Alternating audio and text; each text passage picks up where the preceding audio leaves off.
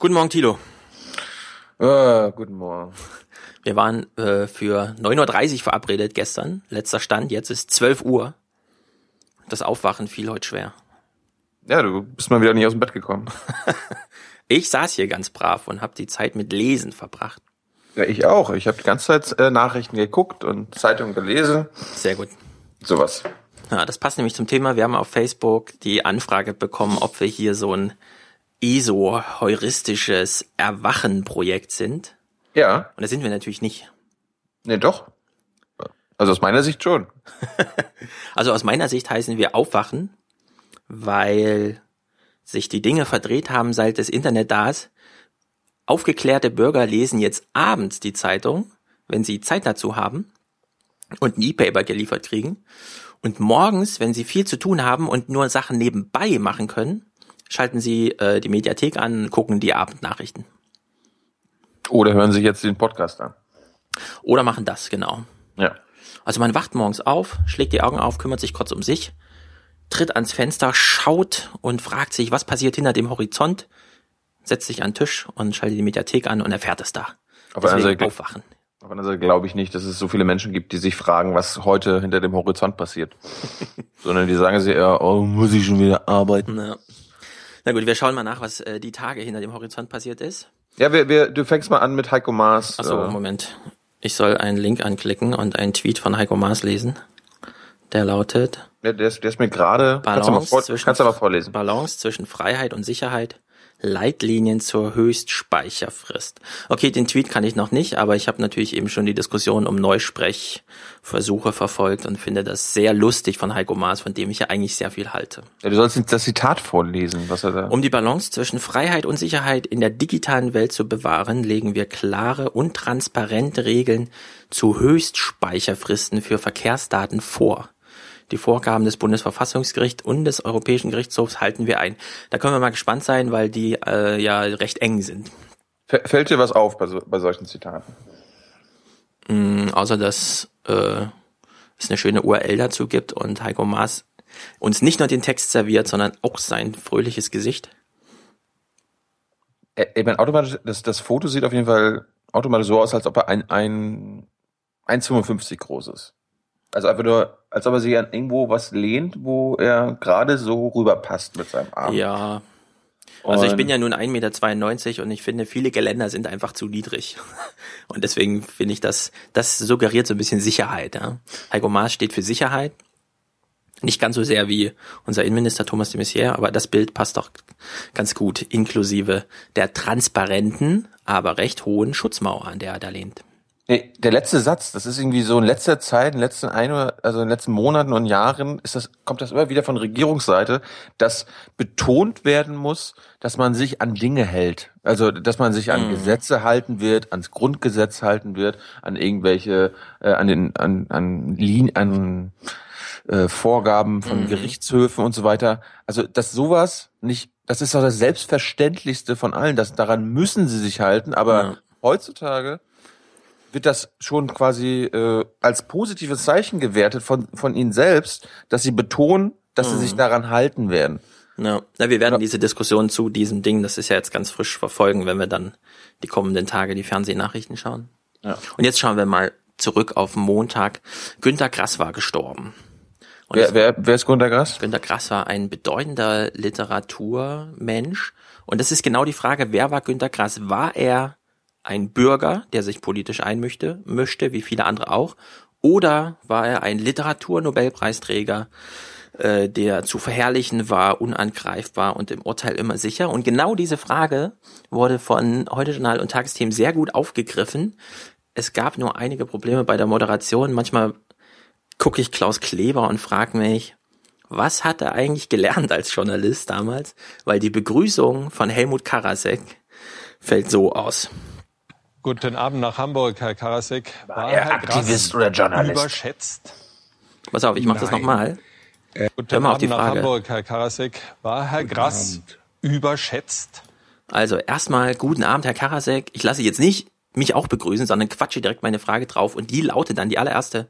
War Herr Grass überschätzt? Das ist nicht, das ist nicht dein Ernst, oder? Zum Glück ist Herr Karasek von der ganz alten Schule und hat Klaus Kleber nochmal rausgehauen und Ja, aber- zeigt uns auch, äh, wie eine richtig gute Antwort aussieht auf so eine Aber, Frage. nee, aber, aber ganz, äh, ganz ernst, das ist doch nicht sein Ernst. Das kann, damit kann Kleber doch nicht anfangen.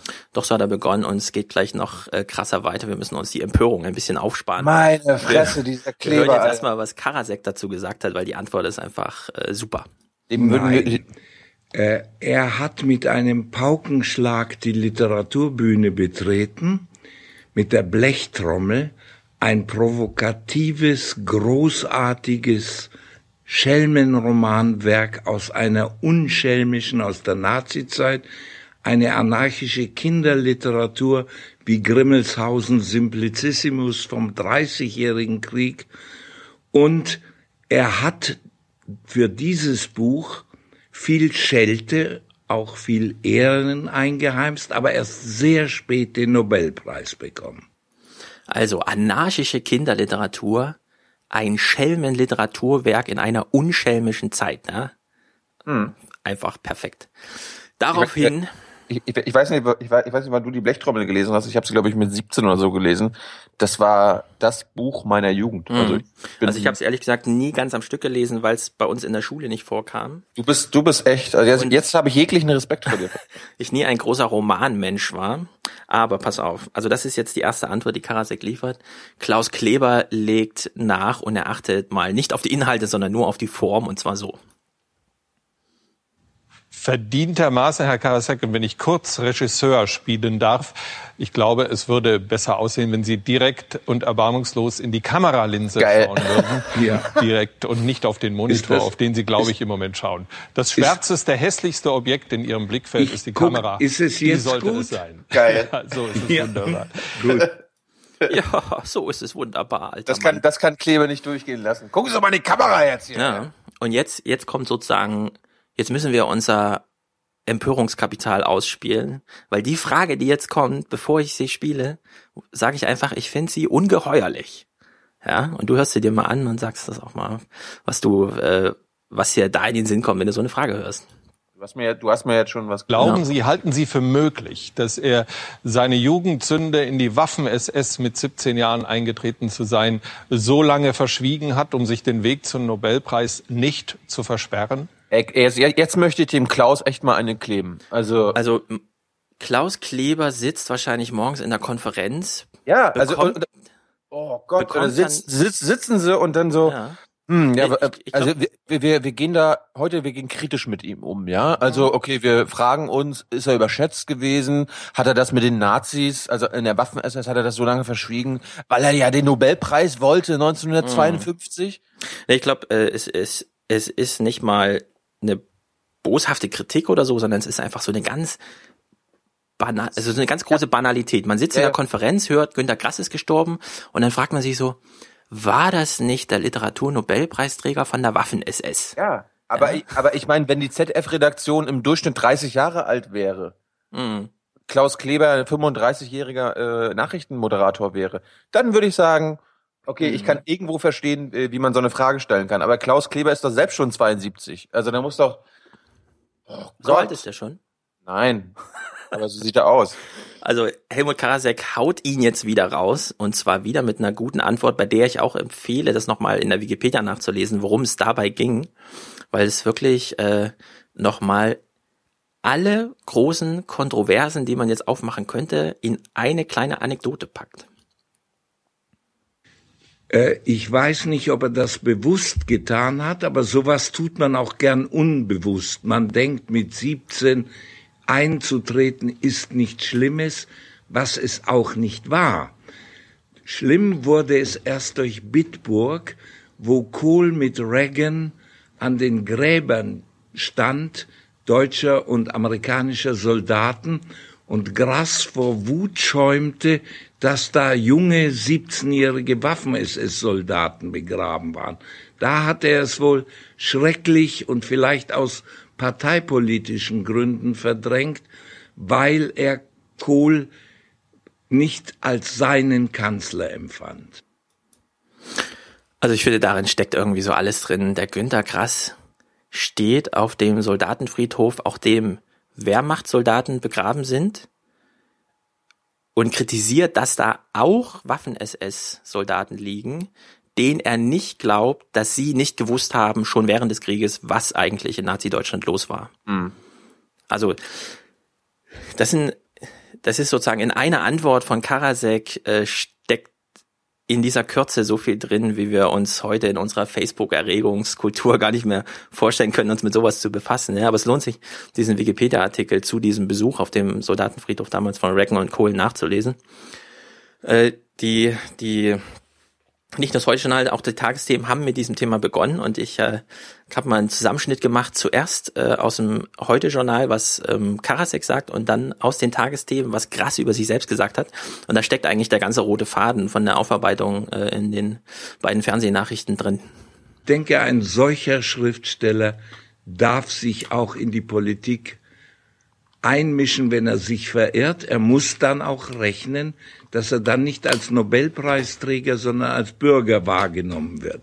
Ich habe mich immer als Schriftsteller vom Beruf, aber als, als Bürger, als Citoyen verstanden, der immer bemüht ist, das Gespräch, unter Umständen auch das streitbare Gespräch zu beleben, am Leben zu halten, weil das zum Elixier der Demokratie gehört. Krass war ein vorbildlicher Bürger, muss man ja mal sagen. Ja, also ich meine, er war halt wie er es ja auch sagt, das können wir uns heute sowieso nicht mehr vorstellen, dass wir in der I-like-Kultur äh, politisches Engagement durch Kontroversen zeigen. Aber das hat er gemacht. Und das spielt sich da wieder. So, jetzt tausche ich mal schnell meine Mausbatterie. Ah, sie funktioniert wieder. Also Günter Grass war Bürger und Nobelpreisträger in der Fremd- und der Selbstbeschreibung. Das ist eine ganz gute Zusammenfassung, die da geliefert wurde. Und äh, trotzdem noch zwei weitere Clips, weil nämlich in den Tagesthemen. Nee, ich meine, ich meine, hatte er völlig recht, er war ein hm. vorbildlicher Bürger. Ja. Und äh, es gibt natürlich die inhaltlichen Kontroversen. Wie hat er sich eingemischt? Was hat er gesagt? Wie hat er vielleicht einen Status ausgenutzt und so weiter? Darauf kommt dann Dennis Scheck zurück in den Tagesthemen im Gespräch. Bevor, bevor wir den aber gleich hören, ein kurzer Ausschnitt und eine kleine freudsche Katastrophe, die da bei den Tagesthemen passiert ist. Hör mal zu um diese Macht zu erlangen, muss ein Schriftsteller erst, es erst einmal schaffen, gehört zu werden. Hast gehört? Ein Schriftsteller, der gehört werden muss? Warte, ich mach's nochmal. Macht zu erlangen, muss ein Schriftsteller erst, es erst einmal schaffen, SS? gehört zu werden. Ja. SS. Äh. Sie moderiert Günther Grass an und, und verspricht sich dann mit so einem SS mitten im Satz. Na gut, das passiert. Nee, das, das war es ist eine Live-Sendung. Es war ja kein inhaltlicher freudscher Versprecher in der Sinn, sondern wirklich sozusagen eine, ein motorisches Unvermögen, wie das jedem mal passieren kann.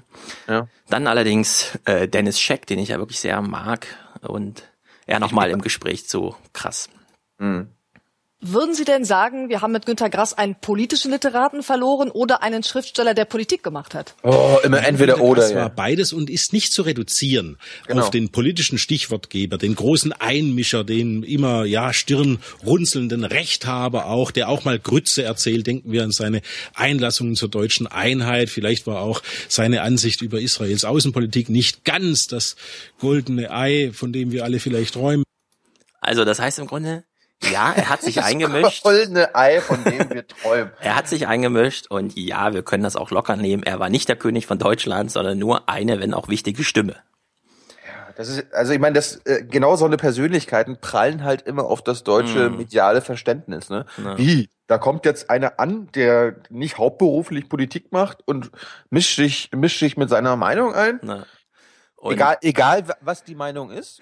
Ja, genau. also, ähm, ja, also egal, was er jetzt sagt, also da müssen wir erstmal, das Gespräch müssen wir erstmal führen, ob er das überhaupt darf mhm. und wer, wer er glaubt eigentlich sein zu müssen. Ja? Und Dennis Scheck fasst dann auch nochmal schön in der Pointe zusammen, was jetzt bleibt. Herr Scheck, noch kurz. Was wird es sein, dass auch nach Grass Tod immer noch gesagt werden muss? Also was bleibt von Günter Grass? Also ganz sicher sein Werk. Da ist natürlich die Danziger Trilogie, also die Blechtrommel, Katz und Maus, die Hundejahre. Wer im WDR weiß denn noch, dass das eine große Mediensatire ist, dass im Grunde die ganze Talkshow-Gesellschaft im letzten Drittel der Hundejahre aufgehoben ist? Ah. Tja.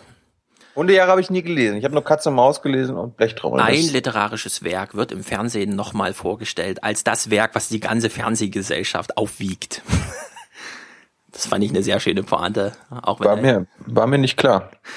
Ja, ich meine, äh, Dennis Scheck Urteil vertraue ich hier voll und ganz, auch wenn ich das Buch jetzt natürlich auch nicht im Detail kenne, aber es lohnt sich wahrscheinlich dann nochmal nachzulesen jetzt. Ja, für, für unsere Hörer, Stefan ist hier der vertrauenswürdigere unter uns. Oder, oder der, der vertra vertraut auch anderen Leuten. Ja, ja ich, ich bin da völlig, was Dennis Scheck und die Kollegen angeht, bin ich da völlig, völlig offenherzig und vertrauensvoll.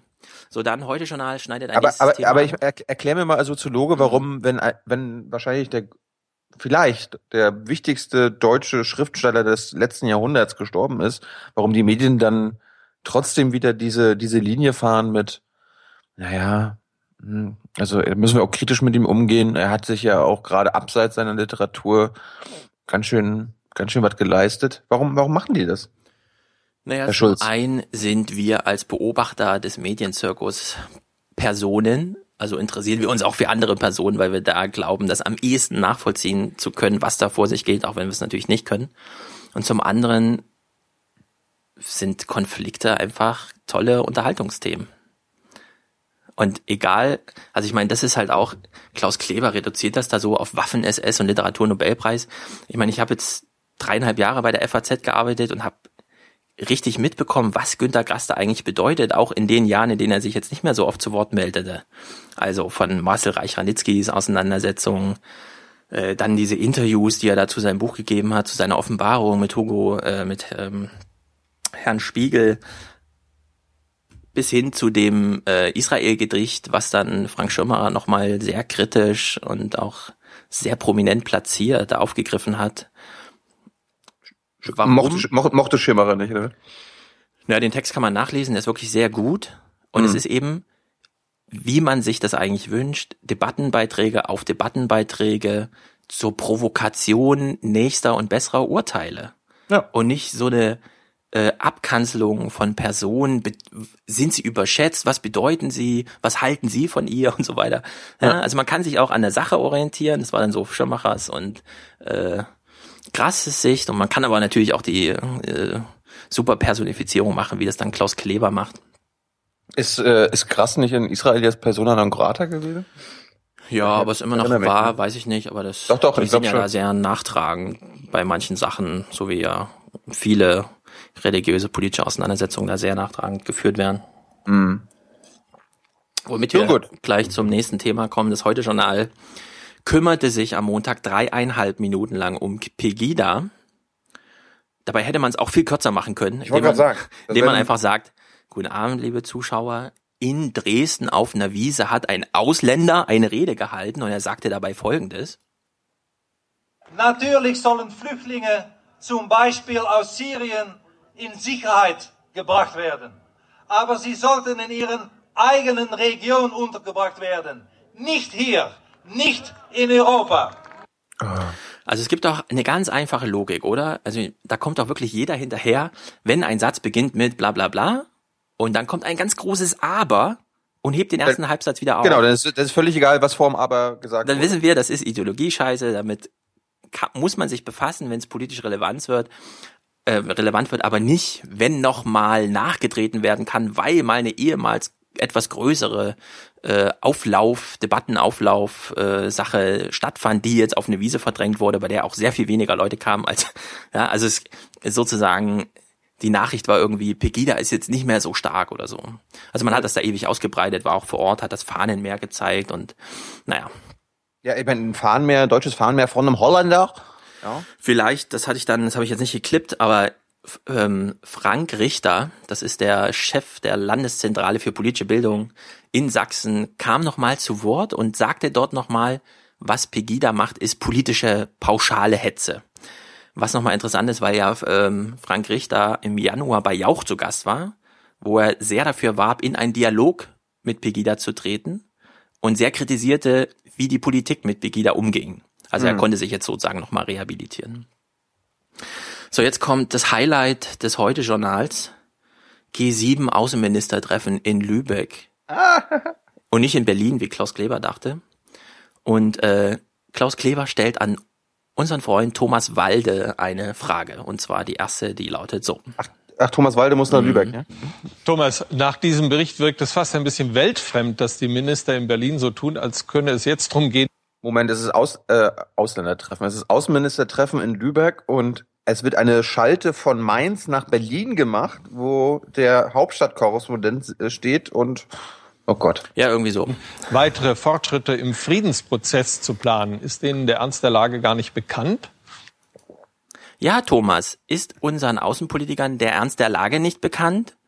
Sind die alle doof? Oder irgendwie so sollte das gemeint sein? Thomas Walder hat dann daraufhin irgendwie gesagt, ja, das es zählt hier Optimismus, man bemüht sich um äh, und so weiter. Jetzt, jetzt, müsst, jetzt musst du dich kurz hineinversetzen in die Lage, du wärst, du hast so einen richtig harten Arbeitstag hinter dir. Ja? Setzt dich dann abends hin mit vollgefuttertem Bauch und guckst das Heute-Journal. Jetzt kommt Klaus Klevers zweite Frage und du erklärst mir danach, nach der Frage mal, was er gefragt hat. Ich, ich habe ich habe bisher noch keine einzige normale Frage von Klaus Kleber gehört, aber ja, ich bin jetzt, gespannt. Jetzt bin musst gespannt. du ganz genau zuhören, pass auf.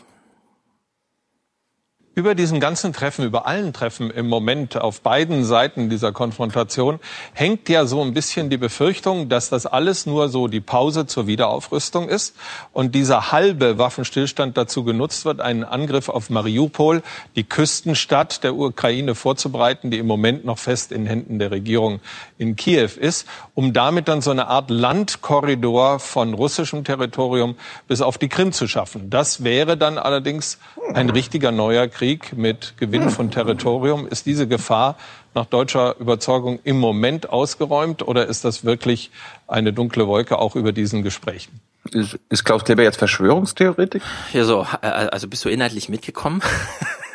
ich hab ich nicht. Ja, das, ist- das also, Ich habe ja, es ja. mir dreimal angehört, dann habe ich mir mal die Stichworte rausgeschrieben.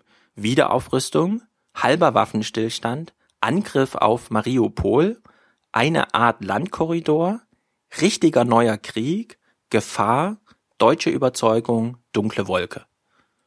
Da, das, sind das nicht alles die Talking Points der Atlantikbrücke oder, oder der, Das ist weiß ich nicht, müssen wir nochmal nachgucken. Auf jeden Fall wollte Klaus Kleber uns nochmal zeigen, nach der ersten Frage, sind die Politiker alle doof, haben die den Ernst der Lage nicht erkannt, wollte er zeigen, er kennt den Ernst der Lage und weiß, was da sachlich vor sich geht. Ich meine, da, da tut mir doch Thomas Walde einfach mal leid, äh, so eine Frage gestellt Ja. zu bekommen. Was sollst du denn da antworten? Soll ich dir mal Ähm, vorspielen?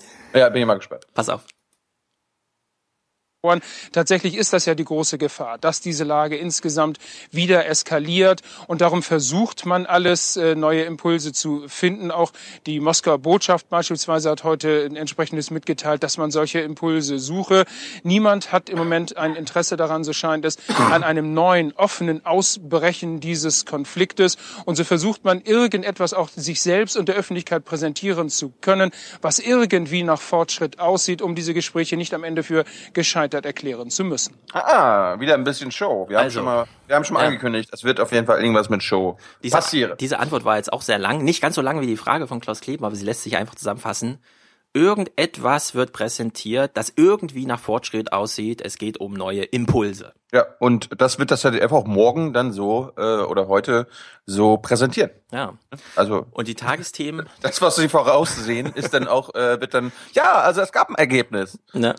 Die Tagesthemen, ähm, das war ein bisschen kompliziert. Die haben einen sehr interessanten Bericht gebracht, der direkt aus dem Schützengraben war, der mit den Soldaten dort geredet hat. Was jetzt inhaltlich daraus zu gewinnen war, war ich mir ehrlich gesagt nicht so ganz sicher. Aber es gab dann auch noch mal eine Live-Schalte. Ich, frage mich ja, ob, äh, ob wenn man Klaus Kleber fragen würde, äh, wer da in Ukraine gegeneinander kämpft, ob er dann äh, sagen würde, äh, ja, die Ukrainer gegen die Russen. Das, also so, sowas würde ich von Klaus Kleber schon erwarten. Nicht, Ja, nicht nach dass der, da nach nicht- der Frage, glaube ich, ein bisschen raffinierter kriegt das irgendwie hin, aber es, die Tagesthemen haben dann noch mal, äh, sind dann nochmal zurückgekommen auf sicheres äh, Land und haben gesagt, okay, es gibt einen richtigen Konflikt, aber sind dann wieder in so eine Meta-Berichterstattung eingestiegen, die aber ganz interessant klingt. Michael Stempfle in Berlin, die Gespräche sollen gerade zu Ende gehen. Was hören Sie? Ja, der französische Außenminister Fabius ähm, soll bereits gegangen sein ähm, und wir hören, dass sich die Journalisten bereithalten sollen. Es soll in wenigen Minuten Pressestatements geben. Zum einen äh, von Frank-Walter Steinmeier, aber wohl auch vom russischen Außenminister Lavrov. Auch er hat äh, seinen russischen Journalisten gesagt, sie sollen sich bereithalten.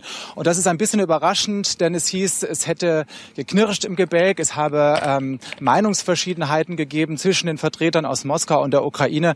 Deswegen Deswegen hatten wir eigentlich alle damit gerechnet, dass dieses Treffen hier viel länger gehen würde.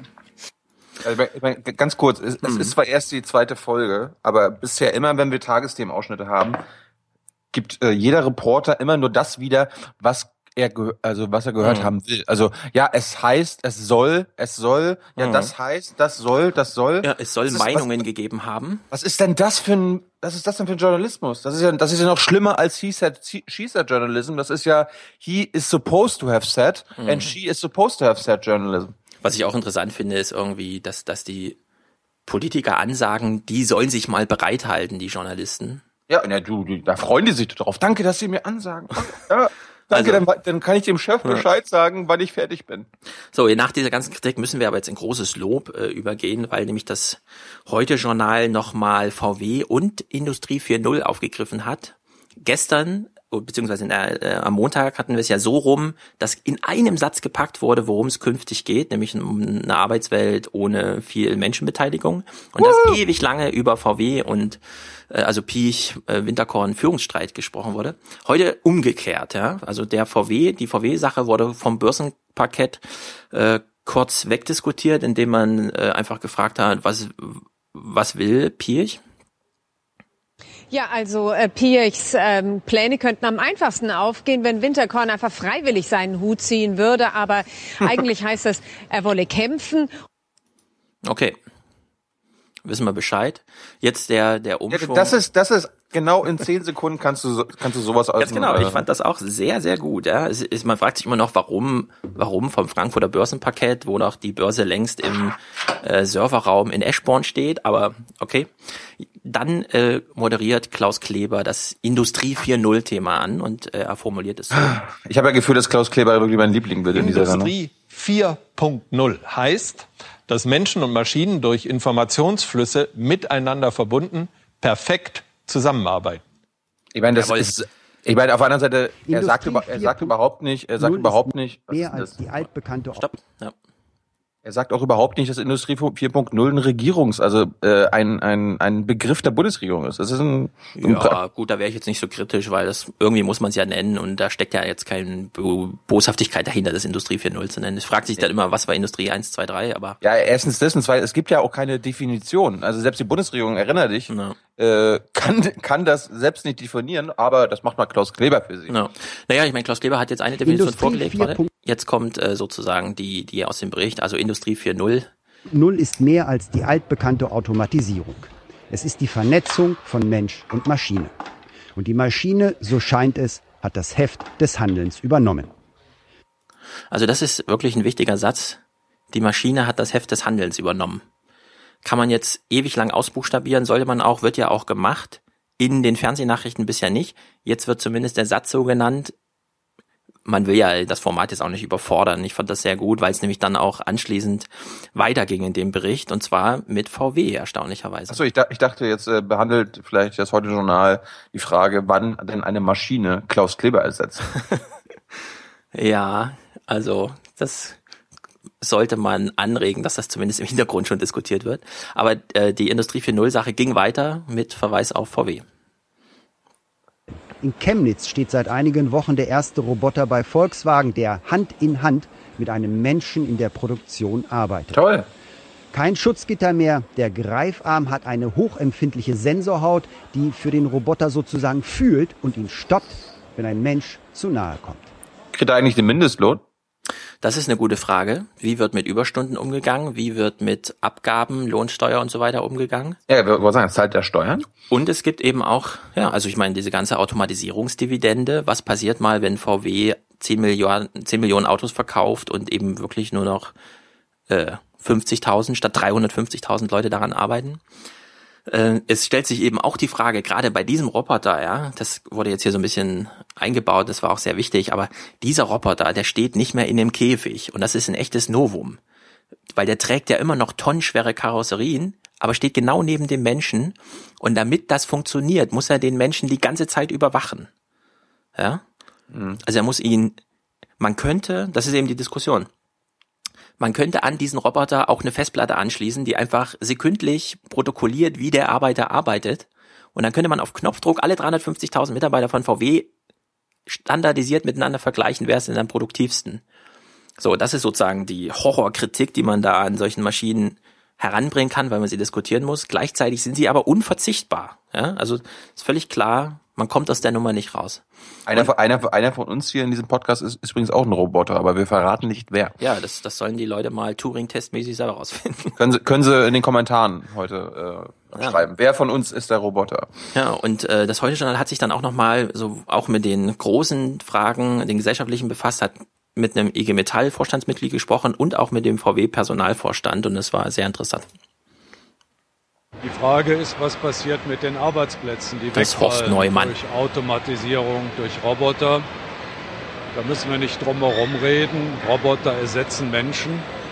Aber wir haben in Deutschland die einmalige Chance, dass in den nächsten 20 Jahren die Babyboomer in Rente gehen. Und da können wir einige durch Automation ersetzen, ohne dass jemand arbeitslos wird. Doch wie werden die neuen Arbeitsplätze aussehen? So wie bei VW in der Leitzentrale? Oder werden die Menschen ein Anhängsel von intelligenten und vernetzten Maschinenparks? Unsere Arbeitswelt wird sich grundlegend ändern in den nächsten Jahren, sagen Experten, wie einst nach der Erfindung der Dampfmaschine. Ja. ja Menschen machen dann nur noch den Job, den die Roboter noch nicht können. Ganz genau. Und wenn man Frank Rieger glaubt, was man in der Hinsicht mal tun sollte, weil er sich nicht nur thematisch auskennt, sondern auch diese Reise durch die Arbeitswelt gemacht hat. Am Ende bleibt nur noch der Programmierer übrig, der ja. die Maschine herstellt und einstellt. Dann hat Klaus Kleber echt Glück, dass er rechtzeitig in Rente geht. Ja, also es gibt in der Soziologie, würde man sagen, es gibt immer noch die Profession, also Menschen, die direkt mit Menschen arbeiten, Lehrer, Anwälte, Ärzte, die sind da natürlich auch relativ sicher, so vor der Automatisierung. Noch, noch, noch naja, es macht jetzt keinen großen ökonomischen Sinn, Lehrer zu ersetzen, weil dann wirklich kein Unterricht mehr möglich ist. Ja? Also Maschinen sind ja trotzdem, auch wenn sie alles Mögliche können, darauf ähm, ausgerichtet, selektiven Pfaden zu folgen. Sie können nicht variieren und das müssen aber Menschen, wenn sie eben als Anwälte, Ärzte, Lehrer und so weiter noch. mit anderen Menschen zu tun haben. Ja, man kann immer sagen noch, man weiß es ehrlich gesagt eben auch wirklich nicht. Na, so haben wir noch Zeit für Dienstag. Na los. Also Dienstag geht auch viel, viel schneller. Das erste Thema Betreuungsgeld hat Klaus Kleber durchgenommen. Äh, das spreche ich nachher an, wenn die Tagesthemen das aufgreifen. Zweites Thema, eine Studie aus Israel. Eltern bereuen, Eltern geworden zu sein. Das klingt so. Mit einer Untersuchung in Israel. Mütter, liebevolle Mütter gestehen dort, dass sie zweifeln, ob sie richtig entschieden haben. Sie merken jetzt, wo es unumkehrbar ist, welche Belastung es ist, Mutter zu sein. Also das ist krass, weil das kam gestern einfach so, hat mich völlig unvorbereitet, auch als zweifachen Vater sozusagen, äh, da erreicht dieses Thema und so richtig kann ich mir da immer noch keinen Reim drauf machen. Du, du kannst die Ergebnisse nicht nachvollziehen, ja? ja ich kenne ja die Studie im Einzelnen nicht und gestern wurde halt das Problem beschrieben, aber nicht jetzt die großen Ausmaße, außer dass es eben Thema im Internet ist. Wobei es da nochmal hier eine Soziologin und Autorin gab, die sich dazu geäußert hat. Die Gesellschaft ähm, setzt die Mütter unter Druck, indem äh, sie Anforderungen formuliert. Das passiert durch die Elternzeitschriften, das passiert durch das Umfeld der Mütter ähm, im äh, Arbeitsalltag, aber auch in der Familie von Großeltern, Schwiegereltern werden diese Ansprüche an Mütter herangeführt. Also das kann natürlich sein, mir ist das ehrlich gesagt völlig fremd. Und ich habe auch mal in der FAZ einen Text dazu geschrieben mit der Überschrift, wer Kinder will, der soll halt welche bekommen und wer glaubt, dass die Gesellschaft ihn überfordert, ich bin mir nicht sicher, ob 2015 die Zeit ist, in der man sagen sollte, dass man also von der Gesellschaft überfordert wird, Kinder zu bekommen. Tja. Ich meine, wir haben jetzt Geschirrspüler, die kosten 300 Euro und die nehmen dir auf jede Arbeit ab. So ist halt ein bisschen flapsig. Äh, Malte Welding hat mich in seinem Buch dafür auch angegriffen, aber ich bleibe erstmal bei meiner Meinung und das Buch von Christina Mundlos, die da gerade zu hören war, heißt eben auch Mütterterror. Also es ist sozusagen eine eindeutige empirische Aufarbeitung gesellschaftlicher Zustände, die man wahrscheinlich auch genau entgegengesetzt hätte aufschreiben können. Ja, ich meine, ist ja, ist ja auch so ein gesellschaftlicher Trend in den letzten Jahrzehnten, dass ja, besorgt das, das, ja und auch diese Überhöhung äh, El Eltern zu werden, Eltern zu sein, ja, Ja. dass das was ganz Besonderes ist und so weiter. Ja. Also vielleicht bekommen wir ja da irgendwie Kommentare zu diesem Punkt. Aber Also die 10.000 Generationen vor uns haben haben es auch geschafft, ja, älter auch zu zu sein. ganz anderen Bedingungen, ohne dass man jetzt den Vergleich zu überbewerten soll, so. Aber irgendwie, also es gibt ja auch ganz andere, ähm, im Iran zum Beispiel, ja, ist innerhalb von 30 Jahren die Kinderanzahl pro Frau von sieben auf unter drei gefallen. Was einfach bedeutet, junge Frauen planen jetzt ihr Leben. Und dazu gehört mehr, als nur Kinder zu bekommen und zu versuchen, irgendwie über Quantität die Zukunft abzusichern. So. Umso mehr man sein Leben plant, umso weniger Kinder bekommt man. Das, man muss dann halt Lebensplanung mit Kindern machen und nicht nur eine Karriereplanung, bei der die Kinder nur hinderlich in der Karriereplanung sind. Das ist eben Work-Life-Balance eine Etage höher sozusagen. Aber Ja, wie gesagt, wo das grundsätzliche Problem da ist, ich verstehe das ehrlich gesagt nicht, auch nach den ganzen Bücher, Studien dazu und so. Das ist, ist mir, bleibt mir fremd. So, wir haben jetzt noch mal kurz G7. Äh, Steinbrück steht auf der Straße und erklärt den Bürgern, was er Journalisten erzählt hat. Wir müssen dafür sorgen, dass es diese Begegnungen halt äh, weiterhin gibt. Ich habe äh, gerade bei den Journalisten gesagt, keiner dieser Konflikte, mit denen wir, über die wir heute Abend reden, erledigt sich von selbst. Wir brauchen diese Art von Begegnungen. So, also ir ir über irgendwas wurde gesprochen und natürlich gab es Proteste auf der Straße und das hat das CDF dann so zusammengefasst. Ja, dass sie für die Banken, für die Kapitalisten, für, für das Materielle nur arbeiten und die geistige Bildung und die Herzensbildung wird völlig vernachlässigt. Ja? Das Interesse ist ganz einfach, die Bevölkerung noch mehr auszubeuten und unter Druck zu setzen. Ja, also es kamen die zu Wort, die Herzensbildung betreiben wollten und sich ausgebeutet fühlten. Okay? Sehr schön. Wahrscheinlich hat auch irgendwo jemand gegen TTIP protestiert oder eine Meinung zu den Kriegen gehabt, aber die kamen nicht vor, denn es musste mehr als vier Minuten über Hillary Clinton berichtet werden. Ein Glück. Es ging so los. Hillary ist unterwegs im US-Staat Iowa. Hier gewinnen mal die Demokraten, mal die Republikaner. Solche Staaten machen Präsidentinnen. Oh Gott. Ich habe Tulpen, Narzissen und blühende Büsche gesehen. Bei uns ist der Frühling nicht so weit. Das ist so aufregend. Oh, das ist doch nicht Also deren das, Ernst. das ist dem CDF nicht so blöd. Nee. Clinton- Also Iowa, Iowa wird erst im Januar 2016 relevant, aber nein. Nee, auch Clinton zu zeigen, wie sie, wie sie überraschend in irgendwelchen Dörfern steht, in die sie nicht hingechattet ist, sondern schön mit dem Auto hinfuhr, um sich volksnah zu zeigen. Und dann sagt, oh, hier gibt's schon Tulpen, das ist ja total aufregend. Diese ganze, auch, auch diese ganze volksnah, diese ganze volksnah Bullshit, wo einfach nur das Interesse des Kandidaten ist, so gezeigt zu werden. So, und was Ja. machen die Medien? Die machen nichts anderes, als sie so zu zeigen, anstatt, äh, äh, Na, be- besonders witzig ist immer, wenn sie dann in irgendeinem Halbsatz nochmal sagen, ja, und da steckt ja auch ein Kalkül dahinter, nämlich sich so zu zeigen, aber die letzten anderen vier Minuten wird dann trotzdem Genau. so gezeigt. Genau. Und der Bericht endet dann so, also er hat ja schon spektakulär begonnen und er endet dann so. Meine Kinder machen Yoga, sagt die Frau. Oh mein Gott, sagt Hillary Clinton. Oh my gosh, I love yoga. Ich liebe Oh Yoga. Gott, oh Gott. Weißt du, die elitärste, die elitärste Frau der Welt äh, will, will sich als völlig unelitär oder nicht elitär zeigen. Und da machen die Medien nur gerne mit. So, und jetzt sehen wir Klaus Kleber, der am Ende des Berichts mit verschränkten Armen da steht, Geil. Das ist lächelt, Das ist ein geiles Bild. jetzt die Arme öffnet und nochmal einen Kommentar dazu abgibt. Ein verrücktes System, einen Präsidenten zu wählen, aber es funktioniert. Ja, das funktioniert. genau. Genau. Das ist, das ist Demokratie. Es funktioniert auch sehr gut. So, und jetzt als Highlight Ein das, Quatsch. das ey. vorletzte Thema Betreuungsgeld. Ähm, natürlich hat, haben die Tagesthemen jemanden vor Ort, der nochmal berichtet, dass ein Staatssekretär, der als SPD-Typ an der Klage mitgeschrieben hat, jetzt als Staatssekretär der Regierung, nämlich der SPD-Ministerin, dagegen, äh, also gegen seine eigene Haltung argumentieren muss und das Betreuungsgeld vor dem Verfassungsgericht verteidigen muss. Und ähm, der Korrespondent hat es dann mal so zusammengefasst, seine Beobachtung des Tages. Ja, ich hatte nach der heutigen Verhandlung zumindest den Eindruck, dass das Gesetz irgendwie wackelt. Und es lohnt sich ein bisschen aufzudröseln, warum dieser Eindruck entstanden ist. Zunächst mal hat sich gezeigt, dass sich die vielen politischen Argumente gegen das Betreuungsgeld nicht eins zu eins in juristische Argumente umwandeln lassen, mit der man automatisch dann das Gesetz zu Fall bringt. So leicht ist das nicht. Nein, so leicht ist das nicht. Und wenn man ihm zuhört, dann klingt das so, wie als wäre eine juristische Auseinandersetzung vor Gericht kein politisches Wunschkonzert. Was machen also die Tagesthemen? Verdammt, was machen, pass auf, was machen also die Tagesthemen? Sie holen sich nochmal einen Kommentar vom SWR und der beginnt so. Da ist, bin ich mal gespannt. Klar, eine Verhandlung in Karlsruhe ist kein Wunschkonzert. Aber hätte ich beim Verfassungsgericht einen Wunsch frei, ich wünschte mir, dass der heutige Prozesstag der Anfang vom Ende des Betreuungsgeldes ist. Jenseits aller juristischen Fragen gibt es dafür genügend Gründe. Ob Ja. die juristischen Argumente zur Erfüllung meines Wunsches reichen, ist noch unklar. Politisch gäbe es genug Gründe, das Betreuungsgeld einfach wieder abzuschaffen. Also Ja, das, das war jetzt ist Anfang und Wunsch- Ende des ist- Kommentars. Ist kein Wunschkonzert, aber ich wünsche mir jetzt einfach mal. Ja, es ist doch, also man darf sich doch Ja, mal was wünschen.